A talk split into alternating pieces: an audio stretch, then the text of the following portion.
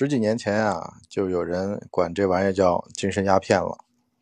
可是呢，还是架不住一代又一代的年轻人去玩游戏。我呢，就谈谈我个人对游戏的看法吧。我这人特别懒，懒到什么程度呢？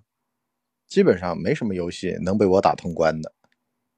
我呢，一直以为啊，是我性格的原因。后来啊，我发现啊，是我爹妈的问题。我们家呀，小时候就订报纸。你别看我爹是这个工人出身，老头呢还自学去画图纸，啊，算半个爱读书的人。啊，那会儿金庸小说也读了不少。我娘呢，也是一个文艺女青年啊，搁现在来说啊。也读点什么世界名著啊！我小的时候，我们家里书不要太多。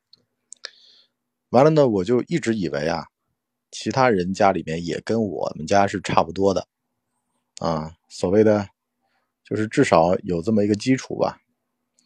哪知道呢？他书香门第是书香门第，他不书香门第是不书香门第。我就见过好多同时间有网瘾的这帮孙子呢，他们的父母都是有巨大问题的。就爹妈呀，理论上来说都是那种也不读书也不看报，所以呢，十几年前万峰老师主持这个伊甸园信箱的时候，我就特别印象深刻他那句话嘛，就是说你们家里面有没有明白人啊？有没有读书看报的？多读书多看报。我那会儿在想，哎呦，人和人之间差距有那么大吗？还不读书不看报啊？都二十一世纪了。但是呢，上了社会啊，你发现人和人的差距是真的大。这不读书不看报的还真的多，你就没有办法。那这些人，他就天生就跟人种似的，就长那儿。这个我之前看那个杨永信的那个纪录片儿这些爹妈把小孩啪啪往山东那儿一送，好了，回去，回去干嘛呢？搓麻将，打牌。你说你搓麻将打牌，你不就等于小孩的打游戏吗？你这不就明摆着？完了呢，这帮家长还有话说。你看，人家家里的小孩啊，他就不打游戏啊，就有学霸的小孩啊，为什么你就不能是那学霸小孩呢？你要求我们父母跟你一块苦逼的坐着呢？但是说实话啊，学习好有两种，一种呢是天生天赋异禀。怎么天生呢？就是这人嘛，他学习啊，他就不学习不爽夫司机。我真见过这种，我福建皇家学院的嘛，就特特别爱做题，天生爱做题，爱钻研。啊，就是家里面单亲家庭，他妈都，对吧？一个人养活家里面不容易，哪有空管他？他就爱做题，就喜欢好强，就这么做。你就觉得这小孩好像是上辈子欠他们家的，是吧？过来报恩的，有这种。天生的，另外一种呢，自律，就是这个叫做家庭养成啊，或者呢叫做性格问题啊，性格问题就是说啊，这小孩他坐得住，你就包括我就是这样的，我家里面有书有报，我能在家里面待一天，你就包括去年这个隔离期间，我在家我们一家人待得住，为什么呢？这个读书看报呀，是吧？看电影啊，家里面待得住，有的。家里面就跟有鬼似的，没事就往外跑去搓个麻将啊，打个牌呀，是不是啊？洗个脚啊，蹦个迪呀，啊，这个找 Tony 老师剪个头发呀，反正家里面是不着家的也很多。像我这种家里面待得住的，这个也反映过来一个现象，就是人呐坐得住的，往往呢在教育方面、学习方面是没问题的。你学习的前提是得坐得住，而且呢，这坐得住是长辈遗传，啊，我就是属于这种性格养成型的。后来发去大学发现啊，就是福建华家学院嘛，也毕竟是双一流了啊，也是这样，很多同学都基本上都是这种人，就是坐得住的人，啊，你一这个高等教育啊，把很多的那种坐不住的人给筛掉了。你工作了之后会发现呢，越好的单位里面坐得住的人越多。毛毛糙糙的人越少，啊，多多少少情商啊、智商啊都会双高。这其实就是一轮一轮的筛选。你就像香港的那个纪录片里面说的那个事儿一样的啊，说这个香港社会啊，现代社会正在极端的惩罚那些不读书的人。这为什么不读书呢？这背后其实就是一个个熊家长啊，家里面就是人种就长这样啊，特别是随着这种工业化呀，随着这种放大效应的产生。原先的农业社会，你不读书也就不读书了，是吧？大家一样穷。可是呢，工业社会、互联网，就慢慢慢慢的发现读书这个事儿越来越重要。原来呢，你大家都文盲，啊，读书的人也不多。现在呢，好了，读书读好书，读到多好的书才是个头呢？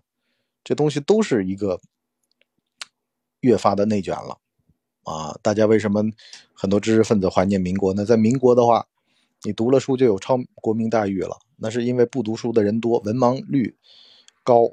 现在识字率高，现在基础教育、高等教育都很多，啊，这也导致了现在 好多人就觉得说自个儿的小孩如果没读大学，相当于没读过书一样，啊，是这么回事儿。但是呢，反应过来呢，也就是说现在读书的这个技巧越来越重要了。那么你说让小孩啊不打游戏，自个儿呢也不打，我一个办法是什么呢？我陪他打。王者荣耀我也喜欢，啊，为什么喜欢呢？有的时候闲着开两盘嘛，啊，你不要把人生搞得那么的苦大仇深，好像一辈子就只能干点高尚的事儿，啊，这个鸡鸣狗盗的事儿也得干一干。你比如说嚼槟榔，啊，原先我就看到那些人腮帮子就是鼓的呀，就是那个你知道吧，下颚会吃撑大的，啊，就耳后见腮，很多是后天耳后见腮，就是因为。他嚼槟榔嚼的，啊，脸是方的。我原先也挺讨厌，就嚼。后来去长沙，你去湖南参加婚礼啊，他们发的糖里面就有槟榔。哎，一嚼挺有意思。什么叫有意思呢？就是能提神啊，得跟劳苦大众接触接触，得知道他们所思所想所接触的是什么。而且吧，这玩意儿在工厂区，就比如说萧山啊、绍兴啊这种靠近工厂的地儿。啊！一下车，超市里面全在卖这个。现在，这个什么张新发呀，这种啊，大有席卷全国之势啊！因为呢，这个玩意儿目前还没有按照烟草的管理，但是呢，它实际上它就是个成瘾物质啊。那么也吃啊，也嚼，哎，这么一嚼，高兴，是不是？也有也得接触点别弄得好像哎呦喂，就高雅啊，见天的啊。你我可以告诉你们啊，你呢，这个。冰雪蜜城，蜜雪冰城得喝，喜茶也得尝尝，啊，得有选择自己人生的权利。劳苦大众所思所想接触的碰一下，啊，你说你金庸也读，你高雅的啊，这个战争与和平也看，这才叫做真正的知识分子，能够和所有的人和大部分人吧，年轻人吧感同身受，啊，千万不要说。读死书，死读书啊！见天的就是名著，名著再名著啊！知道两百年前发生的啊这些战争啊，对这些掌故了解的很清楚。可是呢，对于现实世界，对于年轻人接触的东西一点都不知道，这是非常危险的事儿。这是另外一种蒙眼狂奔，这是另外一种书呆子。哎呦，感谢矿泉水的心情送出来的小心心啊！感谢啊！为了证明我这个是直播不是录播啊，也得跟大家互动互动。啊，其实呢，说的就这么个事儿啊。你家长吧，得把自个儿做好。天赋异禀的小孩啊，像这个这个朱永平的儿子啊，难得，很少见。朱朝阳这种是不是啊？爹妈都离婚了，跟着妈过啊。爹呢是一个鱼佬，卖鱼的；妈呢也就是个普通职工。这种小孩难得，但是呢，基本上不太可能出现在你家。你就死了这个念想吧，那么就只能够要求自己做第二种家庭，就是我刚才说的，爹妈在那儿读书看报，小孩呢有良好的这么一个学习的氛围。你不能够说跟养奴隶一样的养的，就叫他双标啊！父母在那干他不能干的，然后呢让他在那儿呢苦逼逼的学习，学习是一种啊长期的东西，长期的东西千万记得。这个事儿呢，必须得他自个儿乐意，他高兴，他才能够长期的干下去。我见过很多厌学的，厌工作的，都是因为那个场合让他不开心了、不愉快了、难受了，从而呢出来的问题。很多时候就是这个氛围啊，包括这个成功的这种反馈啊都没有，习得性无助了，对不对？所以呢，有的时候就关键在哪儿呢？家长啊，你必须得站在他这边去，用他的视角去看待这些问题，适时的做出调整啊，甚至呢是在一些关键的节点上面也要帮他出出主意啊。所谓的就是我之前去开家长会嘛，呃，家长。这个讲了一句话，叫做“这指导引领”，啊，就是要把给小孩把舵给把好了，千万不要觉得说好像啊他的事儿就他的事儿啊，小孩的事儿哪有他的事儿的，都是你们家的事儿，是不是啊？一定要有这么一个逻辑，千万不能说，哎呦喂啊，我自个儿都忙不过来呢，是不是？啊完了给他塞上手机，你玩会儿呗，是不是？你一边打麻将一边塞给他二十块钱，去外面游戏厅玩会儿呗。这玩意儿弄不好，而且很容易造成啊，他就趁着这个时间点上来要钱要手机，啊，你像很多老人家，为了让小孩安静点把手机往上面一塞，这标是制住了，可是小孩呢，他养成了这么习惯，所以呢，你包括像嗯，我有的时候在家啊，我自个儿不看手机，啊，我虽然知道啊，这个手机是工作上面要用的，那我有的时候就打开电脑，我就把微信放电脑上。啊，用电脑去回，那他看起来我在工作嘛，是不是？实际上我就在工作，啊，就要有方式方法，是不是啊？坐在旁边你看着书，他也安心，他也觉得对吧？大人也在那儿受苦呢，大家一块受苦都不会觉得，啊，你别弄得跟国民党的军官一样的，是不是啊？开个小灶在那儿吃着，外面的兵呢在那儿啊苦着，完了呢你还克扣他军饷，这事儿没法弄，啊要。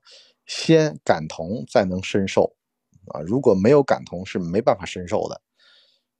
好吧，我们今儿个呢就先聊这么多。哎，感谢矿泉水的心情啊，又给咱们送来一个小心心啊，感谢大家啊持续以来的关注。反正呢，最近我会经常做直播，也是为了庆祝呀，我们这个日课一复播啊。现在呢，我们这两个专辑呢，有人问说什么意思呀？你怎么俩专辑呢？一个呢日课一呢？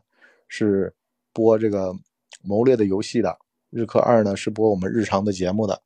嚯，好家伙啊，Rocky 送出来三个小心心啊！感谢各位大哥啊，那你是榜一了吧？给我榜一大哥点点关注 啊！反正听了这么多年了，是不是啊？还是同样的配方，还是熟悉的味道啊！哎呦，还真的是榜一啊，榜一大哥啊！感谢榜一大哥，哎呦。